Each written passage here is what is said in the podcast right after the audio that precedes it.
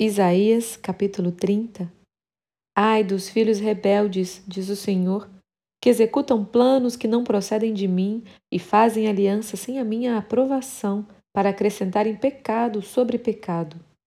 Que descem ao Egito sem me consultar, buscando refúgio em Faraó e abrigo à sombra do Egito.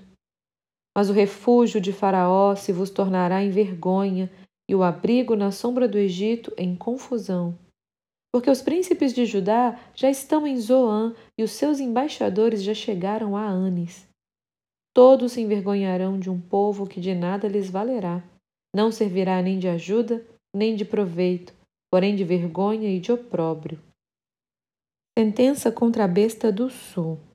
Através da terra da aflição e angústia de onde vem a leoa, o leão, a víbora e a serpente volante, levam a lombos de jumento as suas riquezas e sobre as corcovas de camelos os seus tesouros a um povo que de nada lhes aproveitará. Pois, quanto ao Egito, vão e inútil é o seu auxílio, por isso lhe chamei gabarola que nada faz. Vai, pois, escreve isso numa tabuinha perante eles, escreve-o num livro, para que fique registrado para os dias vindouros, para sempre, perpetuamente. Porque povo rebelde é este? Filhos mentirosos, filhos que não querem ouvir a lei do Senhor. Eles dizem aos videntes: Não tenhais visões, e aos profetas: Não profetizeis para nós o que é reto.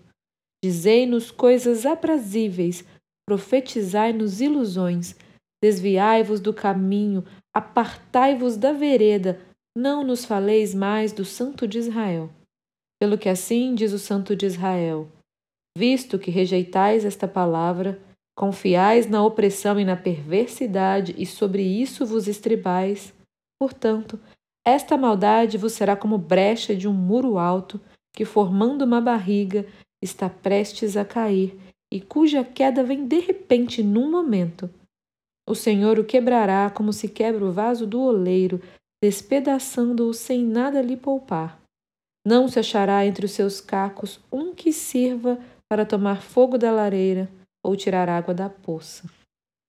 Porque assim diz o Senhor Deus, o Santo de Israel: Em vos converterdes e em sossegardes está a vossa salvação.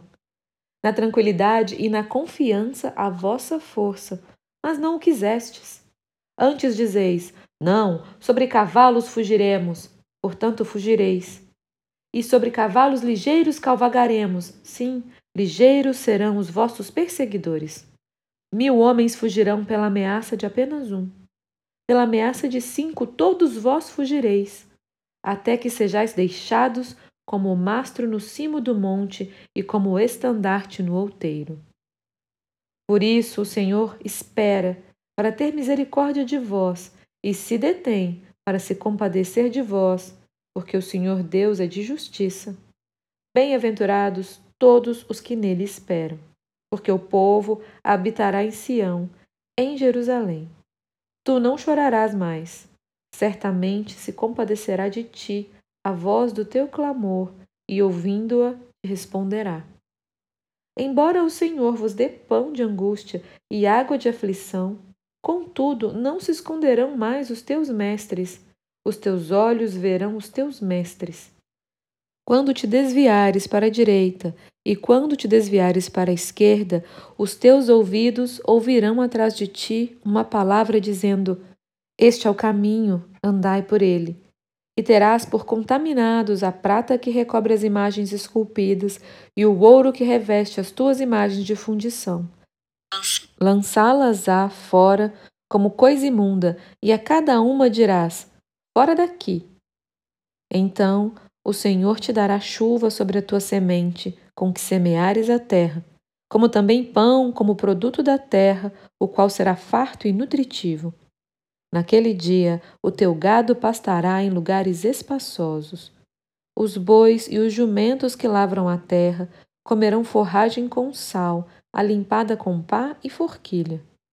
Em todo monte alto e em todo outeiro elevado haverá ribeiros e correntes de águas, no dia da grande matança, quando caírem as torres. A luz da lua será como a do sol, e a do sol sete vezes maior, como a luz de sete dias, no dia em que o Senhor atar a ferida do seu povo e curar a chaga do golpe que ele deu. Eis o nome do Senhor, vem de longe, ardendo na sua ira, no meio de espessas nuvens. Os seus lábios estão cheios de indignação e a sua língua é como fogo devorador.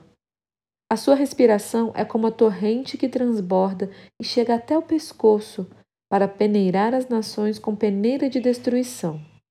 Um freio de fazer errar estará nos queixos dos povos.